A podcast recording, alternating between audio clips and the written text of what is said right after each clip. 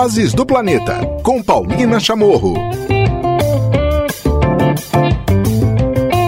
Estamos no quinto episódio desta série dedicada à biodiversidade das alturas da Amazônia. Estamos acompanhando a expedição da Universidade de São Paulo, da USP, em parceria com o Exército Brasileiro, financiada pela FAPESP, que foi no extremo norte do Amazonas, a 1870 metros de altitude, numa cadeia de montanhas isolada chamada Serra do Imeri.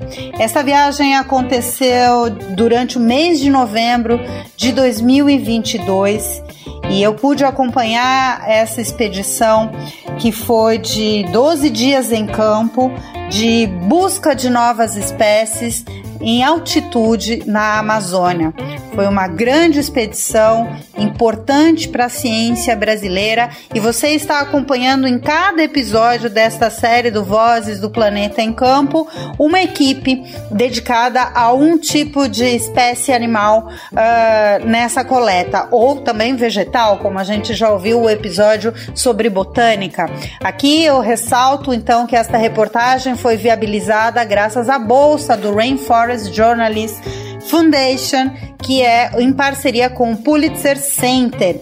Essa bolsa que eu recebi então para poder acompanhar e ficar esses 12 dias em campo além, né, como vocês ouviram no primeiro episódio dessa série, todo o preparo com o Exército Brasileiro de estar também no acampamento, é uma área extremamente isolada, onde nenhuma, pelo menos pesquisas, cientistas tinham pisado ainda, é, nem o povo Yanomami, que é próximo aí dessa região, também tinha conseguido chegar a, esse, a essa altura, né, aonde nós estivemos. No total da expedição expedição foram 285 animais coletados de 41 espécies e delas pelo menos 12 são inéditas para a ciência.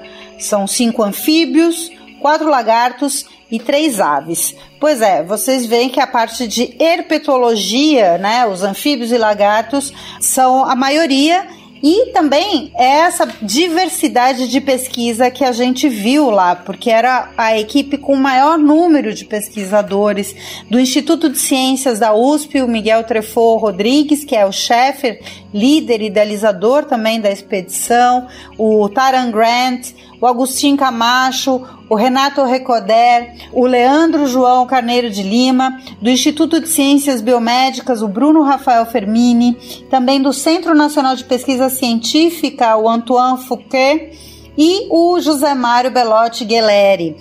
Todos esses pesquisadores se dividiam diariamente para percorrer as três trilhas de cerca de um quilômetro, é pouquinho, mas como já contém episódios anteriores, a dificuldade do solo, em cada pisada era possível você se machucar com algum toco, o, o solo além de ter muita lama, de estar muito molhado, porque por essa altitude 90% de umidade quase todos os dias, então era certeza que voltaríamos molhados para as barracas ou ficar vários dias molhados. E a equipe então de herpetologia, por ser a maior também, você tinha constantemente o um movimento.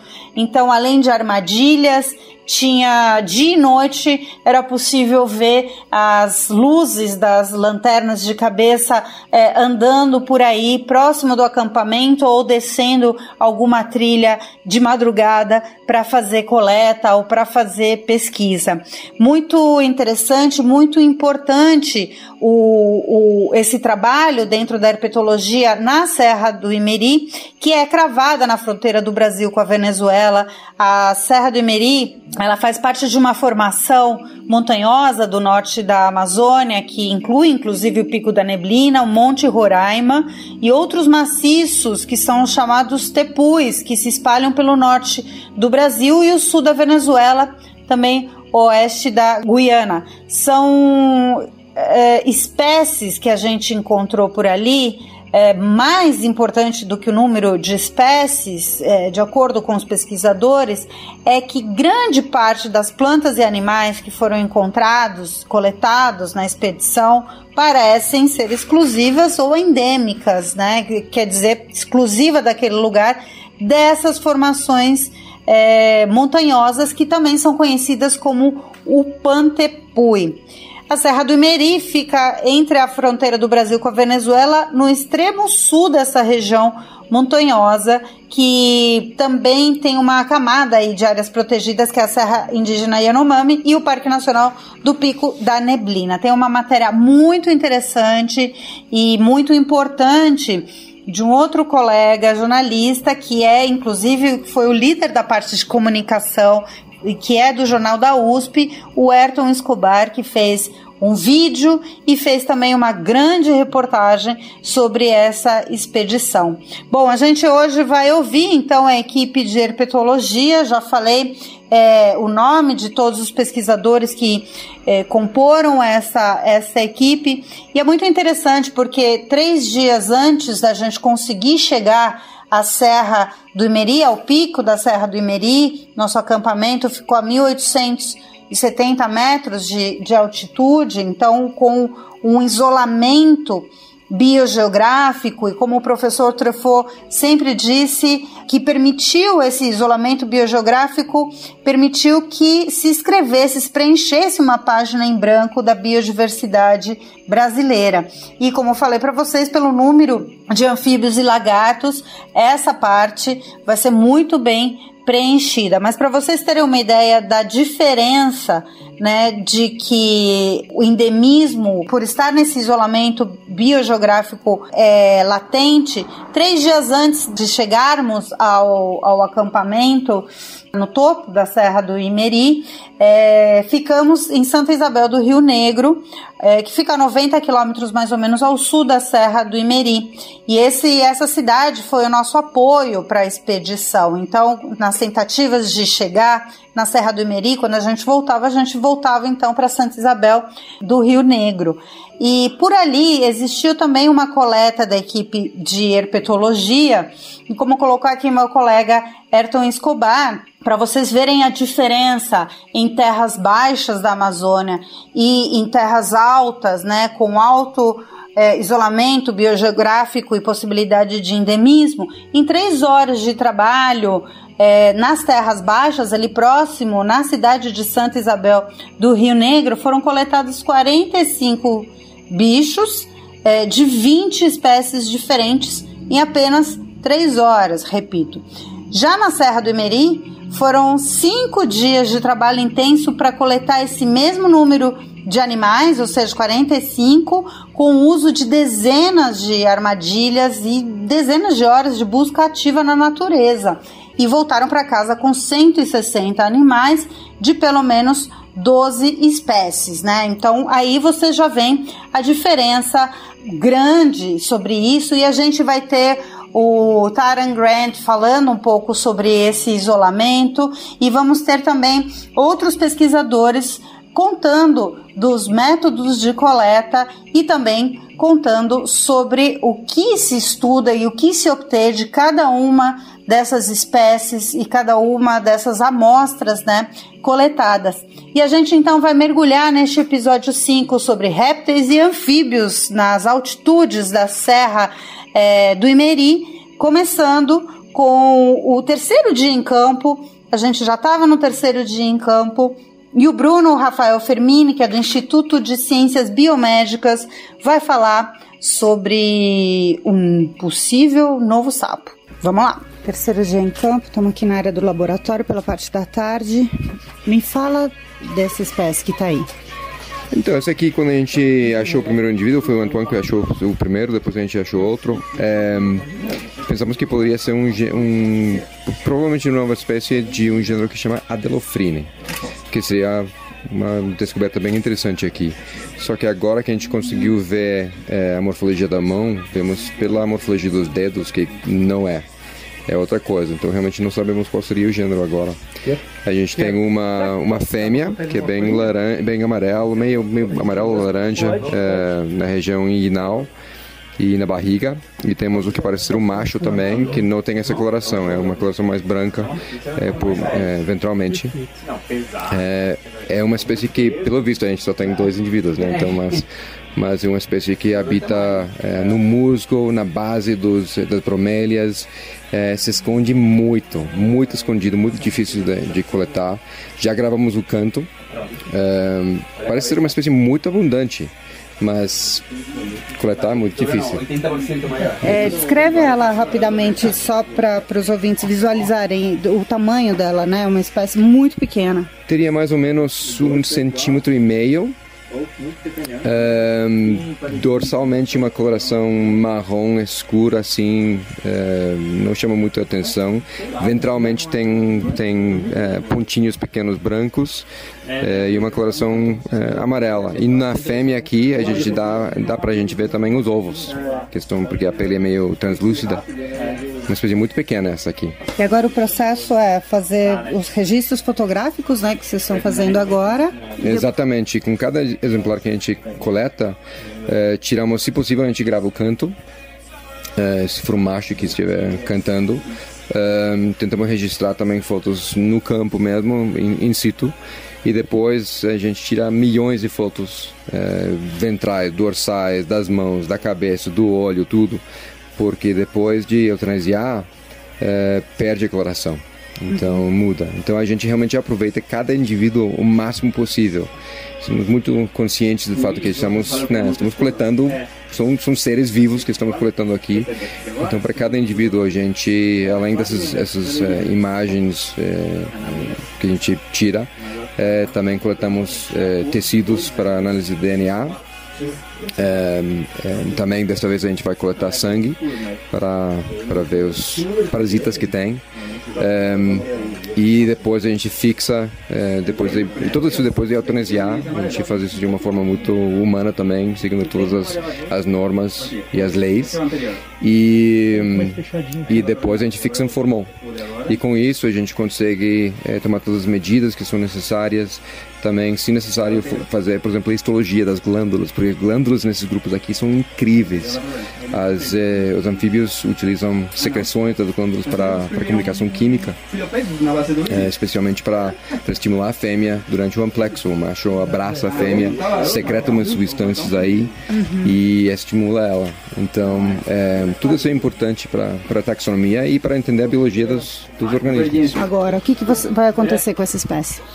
Então, eles vão fotografar, é, vão acho que fazer a medição, tudo que eles precisam fazer, a gente vai anestesiar e aí eu vou coletar uma amostra de sangue. Essa amostra eu vou dividir em três partes. Uma parte, a primeira parte é para cultivo, para a gente levar para nossa coleção de trypanosomatídeo. É a maior coleção de trypanosomatídeo do planeta lá na USP. A gente tem mais de 3 mil bichos congelados lá, vivos. E uma parte vai em etanol para a gente fazer análises é, moleculares e eu faço uma lâmina para a gente fazer análises morfológicas do sangue, como que o bicho é no sangue do, do sapo. Uhum. E aí a gente parte para um trabalho de filogenia para saber se é uma nova espécie, contar a história é, evolutiva do tripanossoma e se for uma nova espécie, a gente parte para a taxonomia, que é descrever uma nova espécie. Uhum. Mas é, o trabalho é bem parecido com o que eles fazem mas é de micro-organismos. A primeira coisa que a gente faz, que é a importância principal, e para a gente é a, o, o, que mais, a, a única, é a ciência pela ciência, é o conhecimento pelo conhecimento, é descrever o que a gente tem na natureza. Porque quando a gente pensa nos vertebrados, a primeira coisa que a gente precisa para preservar é conhecer. Se a gente não conhece, a gente não consegue preservar. E quando a gente é, depois que a gente faz esse trabalho de taxonomia e filogenia, aí parte para os outros trabalhos, fazer infecção experimental, para descrever o ciclo biológico, tem todo um trabalho de é, catalogar os, os genes desses, desses organismos, e aí pode ou não ter importância é, aplicada, para ciência aplicada, para desenvolvimento de vacina, o desenvolvimento de medicamentos, mas o nosso trabalho é para ciência por ciência, ciência básica. E aí depois, mais adiante, quem quiser trabalhar com ciência aplicada, a gente tem o nosso banco disponível para quem quiser é, fazer outros tipos de trabalho.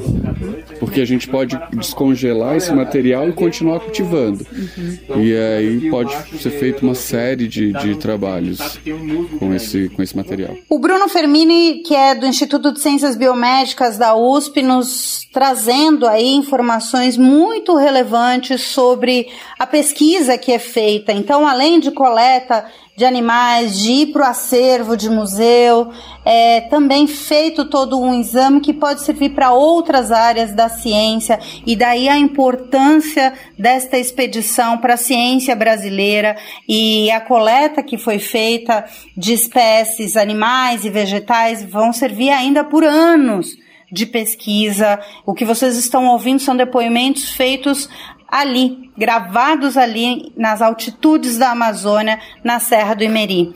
Agora a gente vai partir para um depoimento quase pessoal, é pessoal sim, do pesquisador do Instituto de Ciências da USP, o Taran Grant, falando da importância da pesquisa, da importância da herpetologia, do conhecimento dentro dessa área para toda a humanidade, né? Como o conhecimento nos traz a importância é, para preencher não só essa página da biodiversidade brasileira, mas para futuros novos desafios que a humanidade possa enfrentar. Vamos ouvir. Tem duas, dois aspectos disso, né? Tem a parte mais científica e depois a parte mais emotiva, mais, mais pessoal. Então a parte científica realmente estar aqui, ver esse material, essas, essas espécies, né, a gente chama de material, né?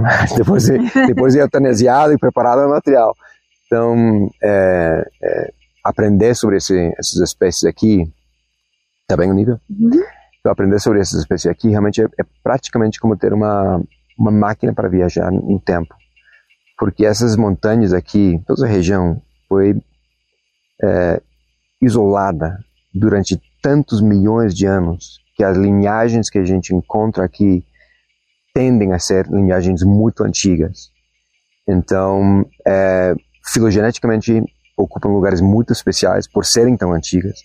E então não é simplesmente preencher uma lacuna com mais uma espécie, porque na verdade isso tem um valor imenso também. Qualquer nova espécie é, é, é super importante. Mas aqui as espécies que a gente tem são, como disse, tendem a ser linhagens muito antigas. Então essas lacunas que preenchem são lacunas que a gente nem sabia que existiam.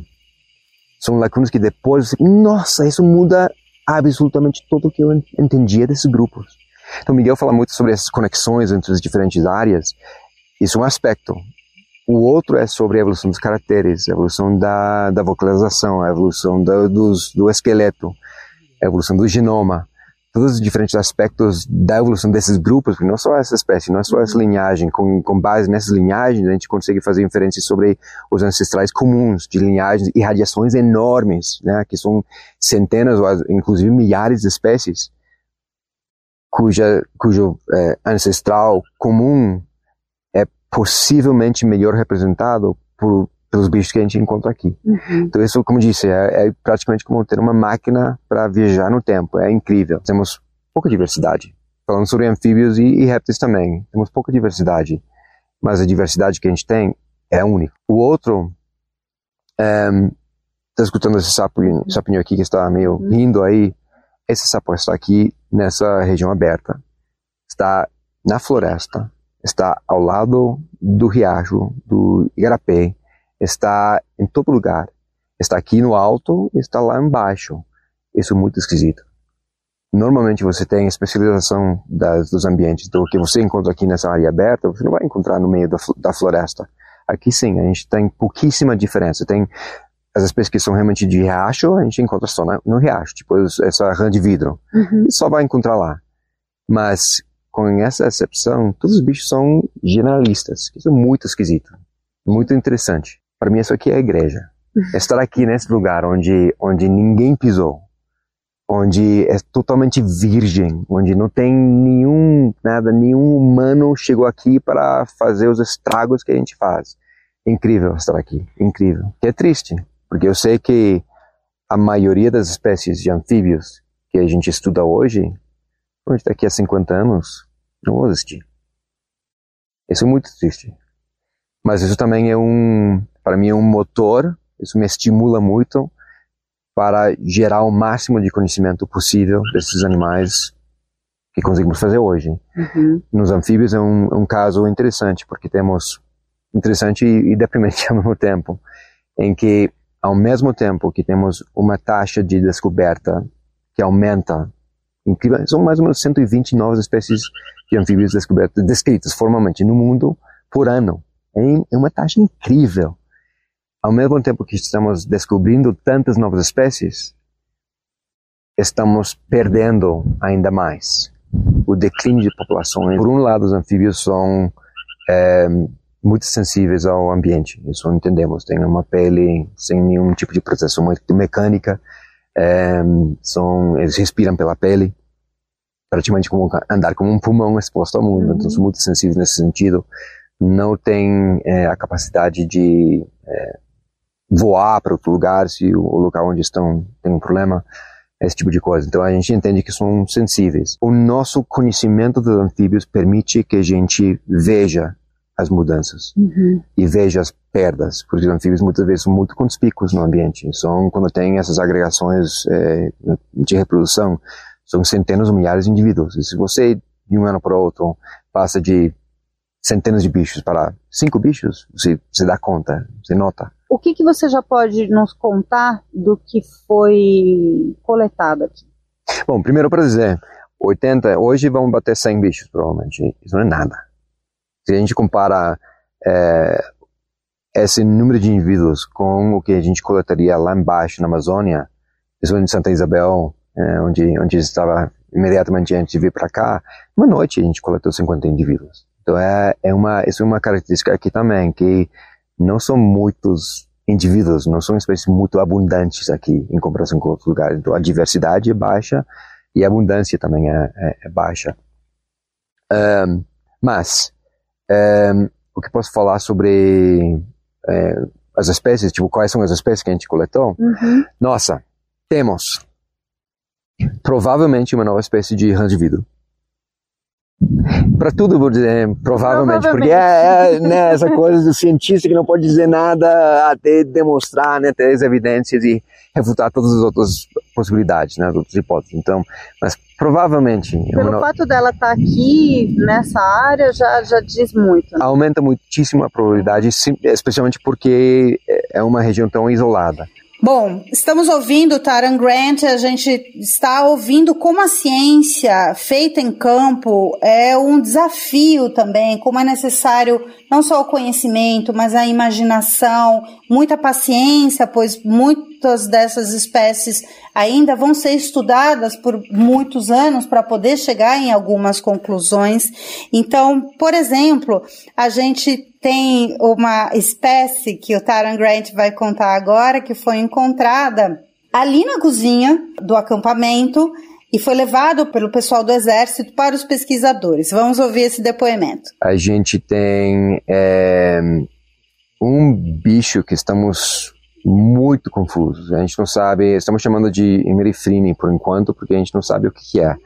É um, pode ser um gênero novo, ou pode ser parte de outro grupo e a gente simplesmente não conseguiu associar ainda, mas tem uma, uma série de características que são bem esquisitos aí, estamos bem Mas é bem rã ou é lagarto?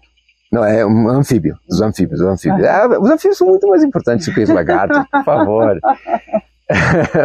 a gente tem esses, depois a gente tem é, ah, uma nova espécie, possivelmente uma espécie de celtomantes. É, esse sim é o bicho que é, é diurno que está cantando por todo lado aqui. Estava cantando na entrevista aí agora também. É muito similar a uma espécie de tamaquari, que chama Exotomantis é, cavernibatus, mas parece ser diferente, possivelmente. E o Taran Grant continua muito empolgado, trazendo ele e toda a equipe, né, muito grande, composta aí por pesquisadores do Instituto de Ciências da USP, do Instituto de Ciências Biomédicas da USP também, pelo Centro Nacional de Pesquisa Científica da França e, e outros colaboradores. Era para cima e para baixo. É, atrás de armadilhas, né, e também de coleta de animais na natureza, ou seja, que não estavam na armadilha. E então a todo momento é, tinha esse trânsito dos pesquisadores da herpetologia levando dados, e aí existia essa troca de informações com o Agostinho Camacho, por exemplo, que estava dedicado a estudar a questão de mudança climática nos animais. Então, com o, o Bruno Fermini. É, então existia essa troca muito importante de entender o ambiente, de entender esse isolamento biogeográfico e de descobrir então novas espécies. Vamos ouvir novamente o Taran Grant falando sobre isso. Essa boa, uma boana, uma espécie de uma perereca é, laranja, bicho lindo com manchas aí no dorso e tudo, se chama provavelmente é a boana benitesi uma espécie amplamente distribuída é, Pante, na região Pantepui. É possivelmente um complexo de espécies, mas por enquanto ninguém conseguiu separar. Então essa seria a única espécie que eu diria hoje, ah, a mesma espécie a gente tem em outros lugares. É, e uma espécie parece uma espécie nova de Mierciurila, que também é outra espécie de, é, é, de perereca. Incrível como esse bicho é similar a um grupo dos Andes, que se chama é. Tem o mesmo cheiro, os mesmos compostos químicos. É, é, incrível esse bicho. É muito, muito, muito similar. E depois temos uns girinos é, que não sabemos de quem são. Que tem uma uma a estrutura da boca é totalmente diferente do que a gente esperaria aqui. Então aí bem bem esquisito, bem interessante. Temos pelo menos duas, parecem, né? Parecem. Duas novas espécies, possivelmente um novo gênero também de, de lagarto. E é, uma quarta espécie também, que seria uma espécie de, de anolis, que eu acho que a equipe já sabe qual espécie. Mas é uma, em termos de, da herpetologia, são poucas espécies, realmente. A diversidade é baixa. Mas a, as linhagens que a gente tem aqui, é como eu disse antes, é como viajar no tempo. É um, é muito interessante. Bom, todos os pesquisadores e pesquisadoras que eu pude acompanhar em campo é, durante esses 12 dias, dois, no final de 2022, nessa expedição da Universidade de São Paulo, a Serra do Imeri, uma parceria com o Exército Brasileiro e financiamento da FAPESP, todos eles eh, e elas relatam uma paixão muito grande desde criança. Inclusive, a gente selecionou aqui no Vozes do Planeta em Campo esses depoimentos emotivos que eu coletei falando com eles e com elas ao longo desses dias da importância de estar em uma expedição que em um lugar principalmente onde nenhum ser humano ainda tinha pisado e a ciência então nunca ainda tinha descoberto. Então, qual é a sensação quando você tem essa oportunidade? Agora a gente vai ouvir Antoine Fouquet. Ele é do Centro Nacional de Pesquisa Científica e ele vai contar da importância de é, estudar, por exemplo, os sapos, as pererecas, qual é a importância dos anfíbios na natureza? Vamos ouvir. Os sapos é um modelo super legal para isso, porque não voam, como sabes, e tem distribuição super pequenas, geralmente, não, todos, mas uma, uma maioria tem, tem, tem essas distribuição bem, bem pequenas. E por isso, como eles não, não movem de, muito de um lugar para outro, o, a relação entre eles um, pode dar informação muito antigas no, no, na história. Ah, mais, mais que os aves, por exemplo, porque os aves migraram muito, muito na Amazônia e apagaram o sinal antigo. Uhum. E, por exemplo, tem bom, um grupo de, de bicho amazônico que eu trabalhei, a Amazofrinella, é, o, o ancestro comum de todas as amazofreneiras da Amazônia tem 25 milhões de anos. Uhum. E tem e ainda tem esse padrão que tem adentro tem um grupo oeste e um grupo leste, né, que tem ancestro comum de 25 milhões de anos. E adentro de cada um tem um sinal geográfico super antigo também. E dá para entender como eles se espalharam dentro da Amazônia. E isso é isso é super raro com com mamíferos ou aves, porque eles se dispersaram muito e apagaram esse sinal. Tem um monte de gêneros que são endêmicos desse desse pontipuí, que não são relacionados diretamente aos bichos da Amazônia, são completamente diferentes. São relacionados a grupos inteiros que são os neotrópicos. Então não podemos realmente parar que aqui é a Amazônia tem muito poucos bichos realmente amazônicos aqui, a mais de mais de 1500 metros de altitude. São são linhagens diferentes.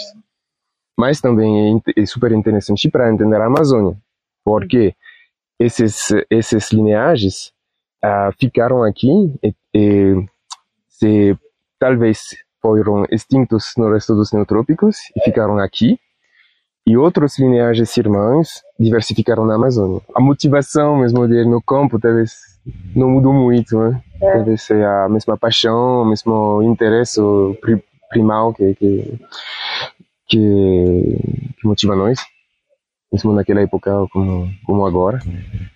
Talvez algo que, algo que mudou é o sentimento de emergência, talvez, porque estamos documentos estamos, bom, eu tenho pelo menos o sentimento que estamos documentos algo que está desaparecendo eh, antes estamos documentos uh, es, escrevendo espécies antes que elas chegou à extinção, mais ou menos. E, talvez esse sentimento é diferente daquela época. Uhum.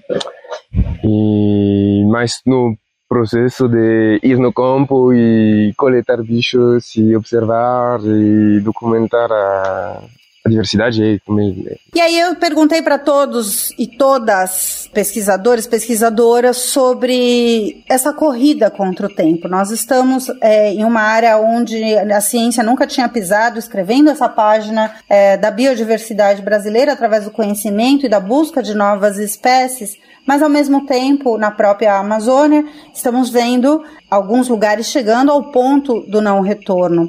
Então eu sempre perguntava se estavam trabalhando pela conservação ou para documentar e para correr contra o tempo, para documentar uma extinção. Vamos ouvir o que Antoine Fouquet nos fala sobre isso. Eu acredito que, que estamos mais docu documentando coisas para documentar mesmo uh, que para conservação mas eu queria eu queria acreditar que, que foi útil para a conservação, mas bom, tem casos, tem casos que funcionam, uhum. tudo bem, uh, mas as respostas realmente para conservar são políticas. E tipo descrever bichos que são totalmente únicos dessa região vai dificilmente ser um argumento suficiente para conservar esse lugar tem que ter uma vontade política uh, de, de, conservar mesmo. Que é, é, bom, e as mudanças climáticas são não é regional, é, é totalmente mundial. E isso também, se tem tal bichos aqui, tal bichos aqui, não vai mudar nada para medidas políticas contra para para contra para contra mudanças climáticas. Eu acredito que, que estamos mais docu documentando coisas para documentar mesmo uh, que para conservação. Mas eu queria eu queria acreditar que, que foi útil para conservação, mas bom, tem casos, tem casos que funcionam, uhum. tudo bem, uh, mas as respostas realmente para conservar são políticas e tipo descrever bichos que são totalmente únicos dessa região vai dificilmente ser um argumento suficiente para conservar esse lugar. Tem que ter uma vontade política uh, de, de, conservar mesmo. Que é, é, bom, e as mudanças climáticas são não é regional, é, é totalmente mundial.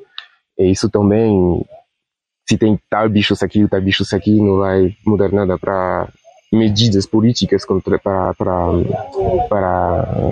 contra para contra mudanças climáticas.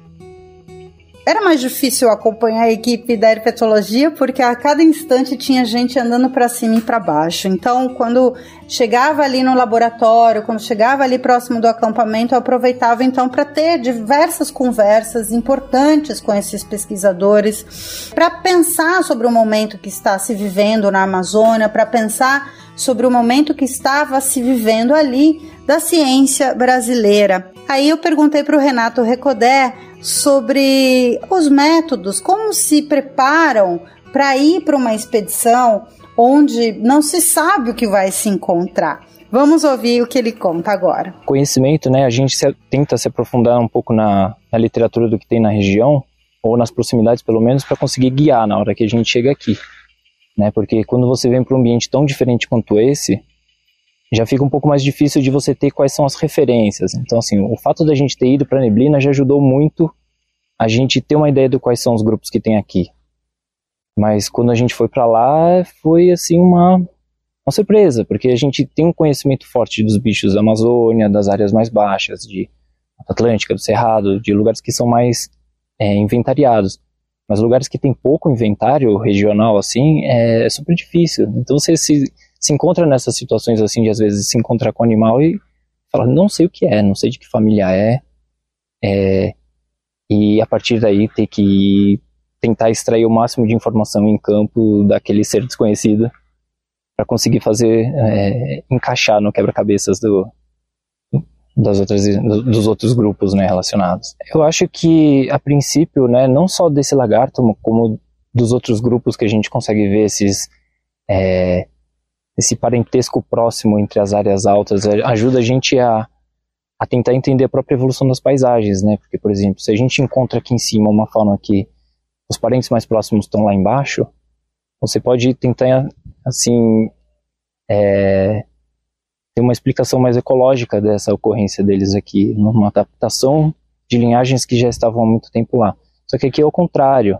A parte alta é muito antiga.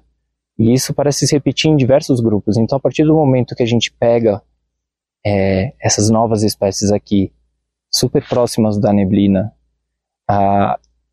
e consegue, através do DNA, entender a relação de parentesco e estimar, de certa forma, mesmo que grosseira, há quanto tempo eles estão separados, a gente consegue entender a relação desses ambientes. E isso parece se repetir para os diversos grupos, né? Então, a maior parte dessa fauna de cima e, e, talvez de plantas também são muito antigos comparado com a Amazônia. E isso faz com que a gente possa, de certa forma, estimar há quanto tempo essas montanhas estão isoladas e há quanto tempo esses bichos estão se diferenciando. É, eu acho que, que, de certa forma, a, a gente ter essa oportunidade de, em ambientes isolados, mais próximos encontrar bichos tão diferentes, é, do ponto de vista evolutivo, é incrível. É muita coisa. A gente continua descobrindo espécies por todos os lados, é, não só aqui, mas em lugares assim impressionantes, próximos às grandes metrópoles. É, o, o, que só indica que a gente ainda está correndo atrás de tentar preservar essa informação, né? Então, é, quando a gente consegue estar um passo à frente dessa destruição, né, desse impacto, é, é também uma oportunidade muito boa de preservar. Porque a gente já sabe que tem aqui, já tem as ferramentas e já tem é, o conhecimento para poder dizer, olha, esse lugar é especial, merece ter uma atenção e vamos tomar um pouco mais de cuidado a hora que, né, que chegar próximo assim o impacto, né? Bom, e aí já no finalzinho, né, foram 12 dias de, de expedição intensa, fora os dias anteriores de preparo é, em Manaus, na espera também de poder entrar na expedição em Santa Isabel do Rio Negro, e depois mais alguns dias em Manaus novamente é, de final da expedição. A expedição a gente teve que adiantar dois dias, pois a situação é, do clima a 1870 metros de altitude na Amazônia é muito instável. Então, dois dias antes, o exército, que era o responsável né, por todo o acampamento, por toda a logística, decidiu é, exfiltrar toda a equipe, todos os pesquisadores, aproveitando uma janela de tempo que fosse segura para que a gente pudesse fazer isso. Então, nos últimos dias, eu já fui gravando com os pesquisadores alguns dos resultados que vinham sendo vistos ali já é, na expedição. Então, o Renato Recodé, da equipe de herpetologia, que é esse nosso episódio hoje, o episódio 5 do Vozes do Planeta em Campo está dedicado, vai falar um pouquinho sobre isso. Olha, eu acho que foi muito bom. A gente já esperava que a diversidade aqui fosse baixa, mas é, é realmente incrível você vir pegar bichos e falar, são todos muito diferentes, então tem muita coisa para trabalhar nisso. Então, assim, por mais que a viagem passe tão rápido e, e eu acho que já o balanço já é totalmente positivo. A gente já sai daqui muito contente é, acima das expectativas, né, no, no, meu ponto de vista, eu acho até. E, bom, e ainda tem uns dias, né, é, sempre tem uma surpresinha de fim de viagem, a gente até brinca com isso. Geralmente, assim, no último dia, só para dar aquele gostinho de, poxa, se tivesse ficado mais, com certeza teria mais espécies, né. Tem quantos lagartos? Tem o, o Mysterious, Mysterious, né? Sim, dois que a gente consegue com segurança atribuir ao gênero Riolama de lagartos, uma espécie de Anolis, e é, são só essas quatro espécies, né? somado com, a, a, com, as espécies de anfíbios, é, ainda assim fica uma diversidade muito pequena se for comparar com o que a gente vê é, na parte baixa, né? Como, uhum. como deu para perceber quando a gente teve em Santa Isabel do Rio Negro, né? Que em uma noite você vê uma quantidade absurda de espécies. Uhum. Mas são muito especiais as que tem aqui. Porque elas são muito possivelmente endêmicas é, super antigas, super adaptadas. É, então, o saldo foi positivíssimo. Estamos aqui no sexto dia de campo, na área do laboratório, um pouquinho antes da hora do almoço, Recodé. Está rolando aqui uma movimentação no, no laboratório, né, de imagens, né, de, de fotos, principalmente de registro. Mas ontem à noite foi um dia muito bom, muito especial para a turma da herpetologia, certo? Foi. É, ontem a gente pegou algum lagarto aqui, uma espécie de um lagartinho que a gente não consegue ainda dizer o que é. Ele é bem diferente dos que a gente estava pegando aqui em cima, que já era um pouco esperado, os Reolama. E agora, só com uma análise mais minuciosa, a gente vai conseguir saber é, o gênero dele. Ou seja, é um bicho tão diferente que a gente não consegue agora dizer o que, que é o mais aparentado, né? Uhum. E tem, teve uma outra, um, um, uma, um sapinho, uma rã, o que, que é ali, uma perereca? Teve, teve mais uma perereca, essa é uma espécie talvez conhecida, Boana banitese, é, que é muito bonita e está causando esse frenesi fotográfico aqui no laboratório. E mais algumas das rasinhas de vidro e alguns registros bons. Então essa, esse lagartinho aqui, que vocês estão até brincando, chamando de mistérios. Sim, é o, o Mysterious Lama, porque ele lembrou uma riolama à primeira vista, mas a gente agora já está vendo como ele é diferente, né? Certo. E o riolama é o, é o, o lagarto mais comum que vocês têm encontrado aqui? Sim.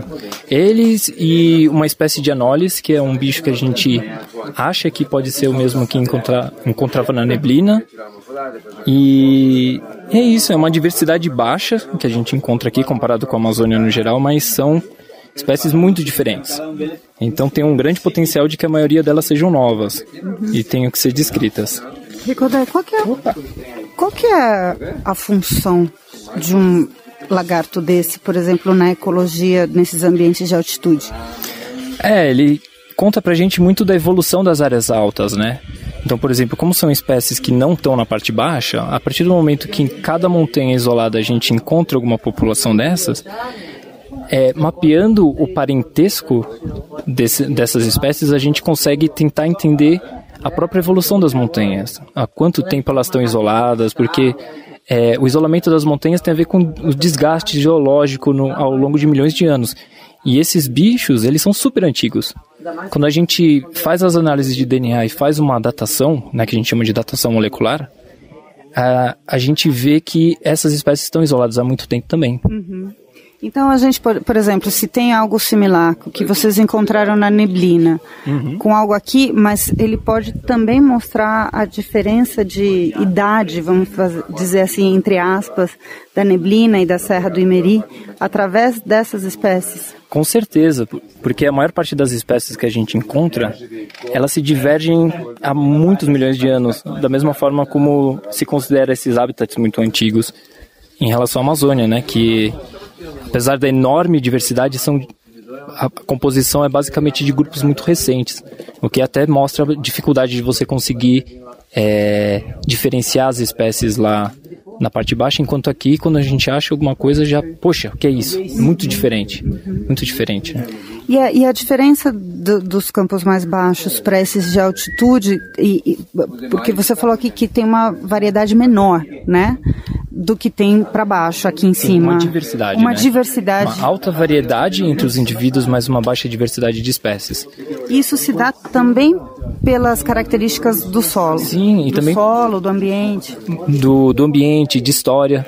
Como é um ambiente muito único, é, ao mesmo tempo que ele tem uma diversidade única, é, ocorrem muitas extinções. Então vamos supor que ao longo do tempo o clima aqui esteve um pouco mais quente. As espécies que estão adaptadas para o frio, elas não têm para onde ir. Uhum. É, não pode ir mais alto do que o topo da montanha, enquanto as espécies que estão abaixo, se está um ambiente mais quente, elas conseguem descer para as várias. Então, por isso que aqui acaba tendo esse, é, essa diferença grande entre é, uma grande diversidade morfológica, mas uma baixa diversidade de espécies. Perfeito. E a pererequinha ali também, ela pode ter uma variante. Vocês encontraram algo parecido na neblina ou não? Dessa pererequinha laranja, não. Mas ela é conhecida de áreas altas tá. da Amazônia.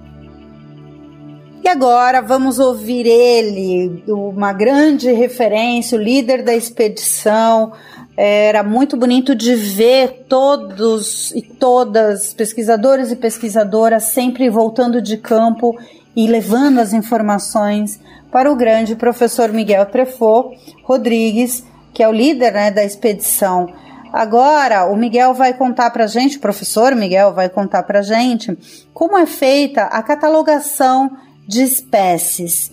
É muito importante entender nessa questão da herpetologia né? E, e o professor Miguel faz parte também da equipe de Herpeto. É, como esses animais é, vão ser guardados, vão ser estudados, para que vai ser usado tudo isso. Então o professor ficava ali muito próximo do laboratório, da área de prensa de botânica, e todo mundo era bonito de ver, todo mundo que chegava das três trilhas, é, depois de ver armadilhas, se aproximava e trocava uma ideia e trocava impressões com o professor Miguel. Então a gente vai ouvir agora o professor Miguel Trefô falando sobre como se catalogam as espécies e como é que é feito todo esse trabalho. Então, feche os olhinhos, tente imaginar como é que é feito tudo isso a 1870 metros com um chão é, de lama, com uma temperatura de chuva o tempo todo, frio e você molhado e ainda depois fazer, voltar de campo para fazer esse trabalho. Vamos ouvir então o professor Miguel. Os bichos são coletados e colocados dentro, os répteis e anfíbios, né, são coletados dentro de saquinhos plásticos com identificação do dia, do local e algum outro dado eventual, por exemplo, se o bicho foi gravado, não é? Ah, no campo, o bicho estava, sei lá, em cima de um tronco, se estava em alto na árvore, foi de dia, se foi de noite. A partir desse momento a gente registra os bichos, um por um. Então, cada saquinho vai receber a identificação do bicho, que é uma identificação de campo, por exemplo, um lagarto, vou chamar de anoles, não interessa a espécie agora, porque aqui, por exemplo, só tem uma, né? Então recebe lá o nome, a localidade, a data, e essas observações vão no caderno de campo. E se esse número vai, a gente aí corta um número, coloca esse número no saquinho, e em seguida esse animal vai ser fotografado. Esse animal é fotografado, pelo pessoal que está fotografando, são várias pessoas que querem fotos de maneiras diferentes, é até bom isso, porque a gente sempre maximiza o, o animal e, e, e, permite obter melhores fotografias, né? já que são vários fotógrafos diferentes. A partir do momento que o animal está fotografado, ele vai ser uh, vai, vão, vão, vai, vai, vão tirar sangue dele para que esse bicho, uh, para que se possa estudar os parasitas. E logo depois a gente tira uma amostra, sacrifica o bicho e tira uma amostra de, uh, de tecido para estudar o DNA. Assim que o animal foi, já tirou o tecido, já tirou os parasitas, a gente coloca esse animal numa, ele já está, obviamente, já está tá morto, ele colocado numa bandeja, a gente injeta formal e deixa fixando numa bandeja por mais ou menos um dia e meio, dois dias, até transferi-los pro, até que eles sejam transferidos para o formal.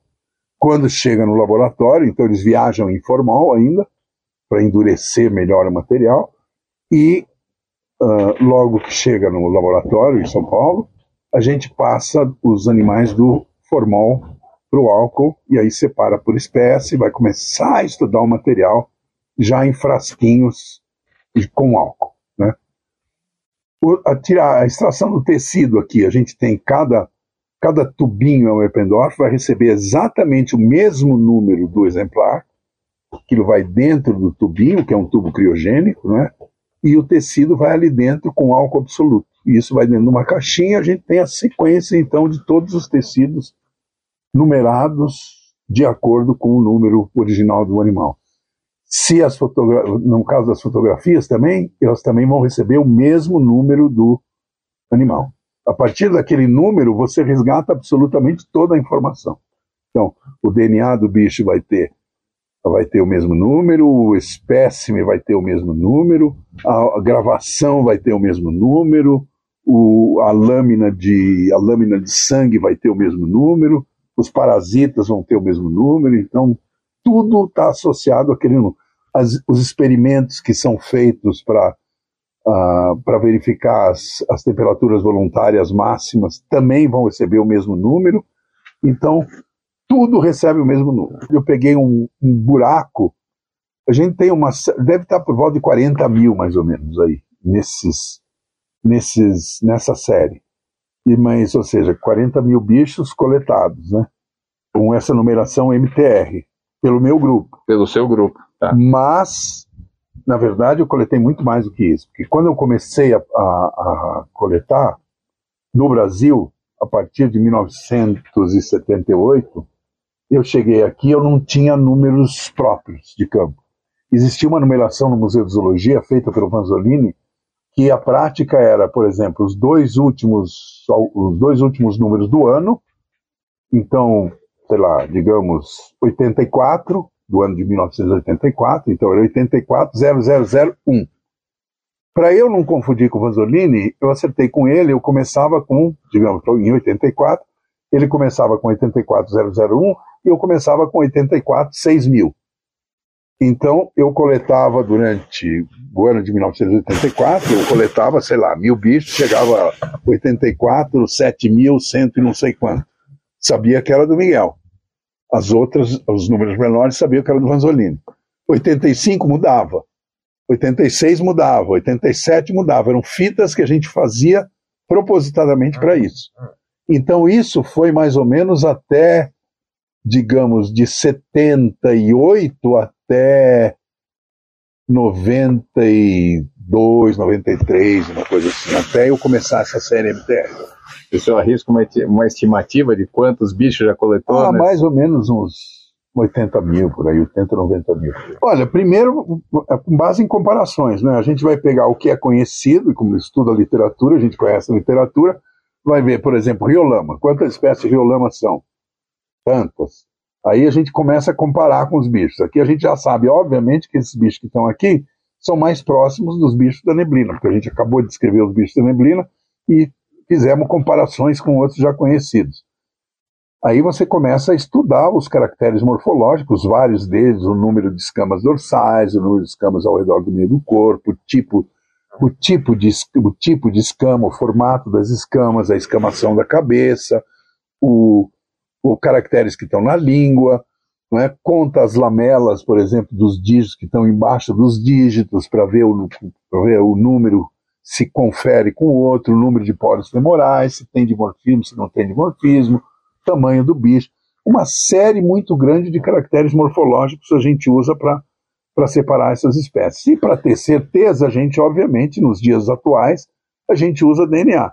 Então a gente vai fazer uma série de. vai sequenciar alguns genes mitocondriais, genes nucleares, nós vamos sequenciar os genes nucleares e mitocondriais que a gente tem utilizado para outras espécies, e aí monta uma árvore, uma árvore filogenética com base no DNA para ver uh, a relação de parentesco desses bichos. Né? Embora a gente tenha, a partir dos dados morfológicos, a gente já tenha uma hipótese preliminar né? de que esses bichos são realmente parentes dos bichos que estão lá na, na neblina. Aí a gente passa a escolher um holótipo, quer dizer, é o bicho que vai ser o tipo, de fato, da espécie. O representante. O representante daquele nome, né? Passa a escolher o nome, não é? E os paráticos, que é a série que vai estar associada ao holótipo, da mesma localidade, e depois a gente começa a fazer o processo de descrição. Né? Começa a descrever e discute entre os autores, ah, vamos chamar tal coisa, vamos chamar outra, e assim vai. Até terminar terminar a descrição e aí as comparações, tem que comparar e apresentar a comparação com todas as outras espécies é, do gênero, confirmando que aquilo é desse gênero de fato, faz a comparação com, as, com, a, com os outros gêneros né, e com as outras espécies, e depois faz uma discussão que muitas vezes tem os dados de história natural, tem os dados de. e tem os, as hipóteses que a gente eventualmente avança para tentar explicar a origem daqueles bichos.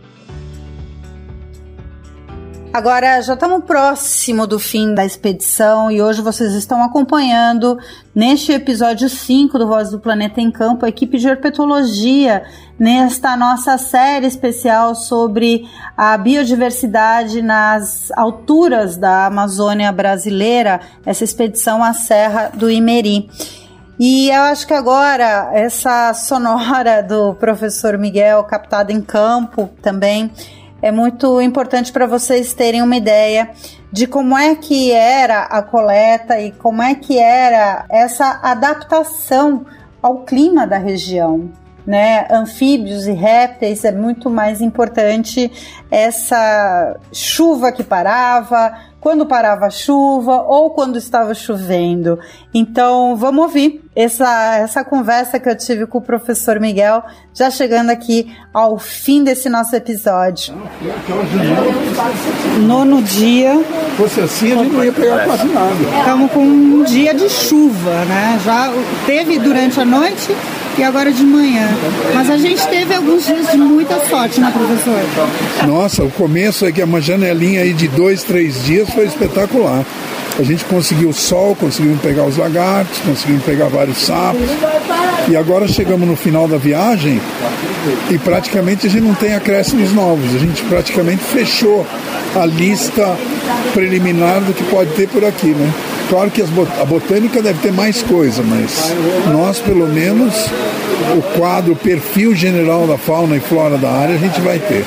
Que maravilha. Bom, e aí com essa chuvona, é, fica muito mais difícil o trabalho de campo, mesmo assim mostra aí a resiliência da equipe, né? E também do próprio exército, porque eu vi de muitos deles e delas de que foi o campo mais difícil que fizeram até agora. É, porque é uma região muito difícil, é frio, chuva, neblina. Tem noites, por exemplo, que você sai e você praticamente não enxerga na frente, enxerga um metro, um metro e pouco. Muito frio, sempre molhado, o pessoal já com roupa, não tem praticamente mais roupa seca, os sapatos sempre molhado, o pé sempre frio, encharcado. Tá difícil, não tá fácil não. Bom, a expectativa agora, tá, a gente viu que tem uma frente fria lá embaixo, mas aqui em cima é um, é um outro microambiente, né? É, mas aqui na montanha chove mais. Se tá a frente fria lá embaixo e chove embaixo, aqui a tendência é chover mais ainda. vamos ver, né? Vamos. Quem sabe, quem sabe a gente torce para a previsão do tempo ter errada.